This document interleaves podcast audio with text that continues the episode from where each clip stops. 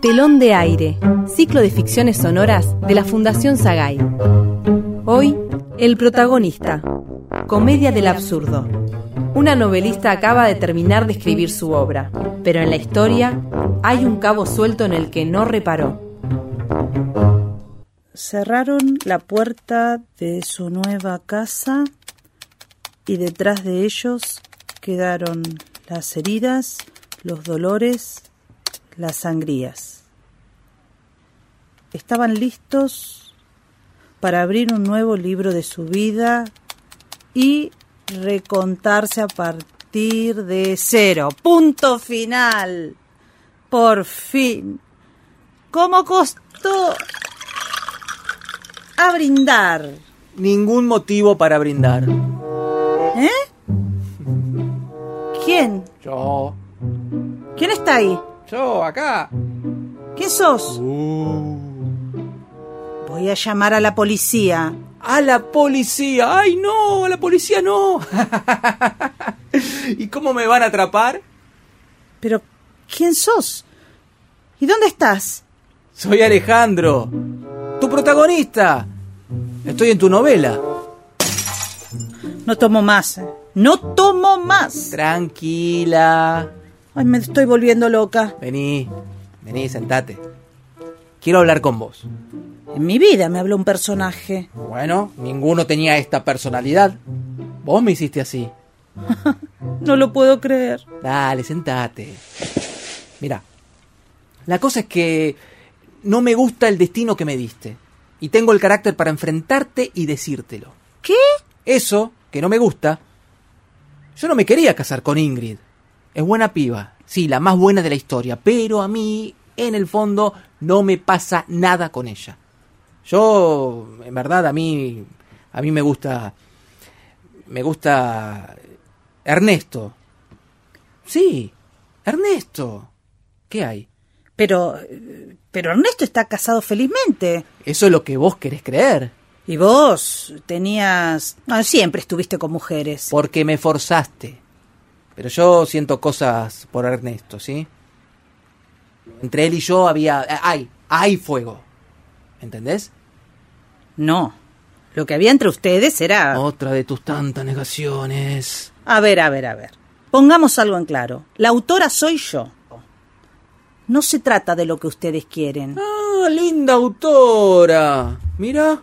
¿Y qué pasó con eso que siempre repetís en tus clases? Crear un personaje es darle vida propia. Es una manera de decir. Y bueno, yo estoy acá diciéndote lo que quiero para mi vida propia.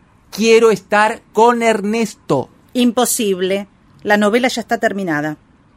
Tendría que reescribir toda la historia. ¿Y qué? ¿Se puede cambiar? ¿O sos homofóbica? Nada que ver. Simplemente nunca se me ocurrió que, bueno, no quería contar una historia de amor entre dos hombres. Yo quería contar esta historia. Trabajé mucho. En mi opinión, está llena de clichés, de prejuicios. Atrasa. Para un poquito, te estás pasando. Son todos iguales. ¿Qué querés decir? Los escritores son todos iguales. Desde Shakespeare en adelante. Y vos no sos la excepción. No digas pavadas, por favor. Ahora vas a cuestionar a Shakespeare. Pavadas. A ver, ¿alguien le preguntó a Julieta si quería suicidarse? Claro, ustedes matan, enamoran, desenamoran. Total, es fácil. No ponen el cuerpo, es uno el que sufre. Y cada vez que te leen, te volvés a matar, volvés a enamorarte, te vuelven a engañar. Además, te advierto, en esta novela varios están disconformes. Ah, no me digas. Esto es ridículo. La mucama. ¿Pero qué quiere? ¿Un protagónico? No, pero está molesta con eso de que la culpen del robo. Ella es una chica honrada. Sí, yo ya lo sé. Sé que es honrada.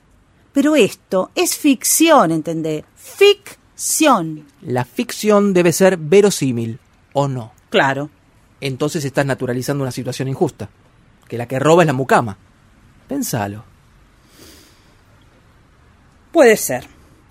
Pero en este caso es esta historia. Y los Messi, ay, los Messi, los sobrinos de Carla. Siempre los mandan a dormir. Ellos quieren jugar, son chicos. Sí, está bien. Pero... Espera. Espera un momento. Mucama, robo, revisar mellis. ¿Qué más? Lo del maltrato. ¿Qué? El marido de Carla. Que la maltrata. Eso es violencia de género. Y nadie hace nada. Nadie interviene, nadie denuncia. Es una porquería. La humilla un poco, sí, bueno, pero a ver, eh, es una radiografía de la sociedad.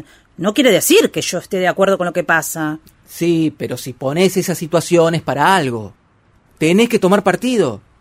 El libro lo van a leer muchas mujeres que te van a destrozar.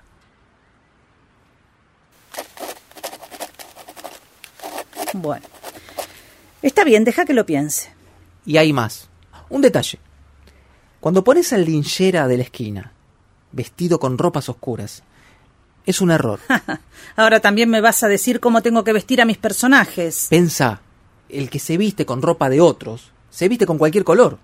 La ropa que deja la gente no siempre es oscura. Mira vos. Te hubiera pedido que escribas vos cuando no se me ocurría nada. No te enojes. Vos me hiciste así. Después de todo, soy tu creación. Te pareces más al delegado gremial de los personajes. sí, algo así. Ah, ah, una última cosita. Nada importante, pero ya que estamos... Eh, cuando me describís, ¿me podés hacer un poco más alto? ¿Mm? Sacame también ese aire desgarbado que me pesa. No. Si tenés un problema con tu autoimagen, yo no me voy a hacer cargo, ¿eh? Ocúpate vos de eso. Ok. Perdón. Me extralimité. Lo importante es que yo quiero otro destino. Anda, que es tarde. Pero viste, que no es tan malo escuchar. Te escuché y te dije que lo voy a pensar. Ahora, si sos tan amable, volvé a tu mundo que voy a cerrar el archivo. Por el momento sí. Pero yo sé que me vas a dar la vida que merezco. Chao. ¿Desea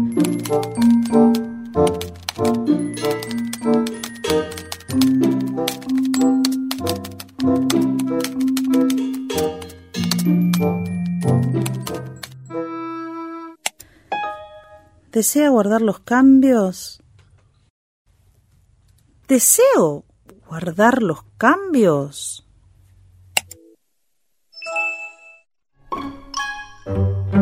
Escuchamos El protagonista.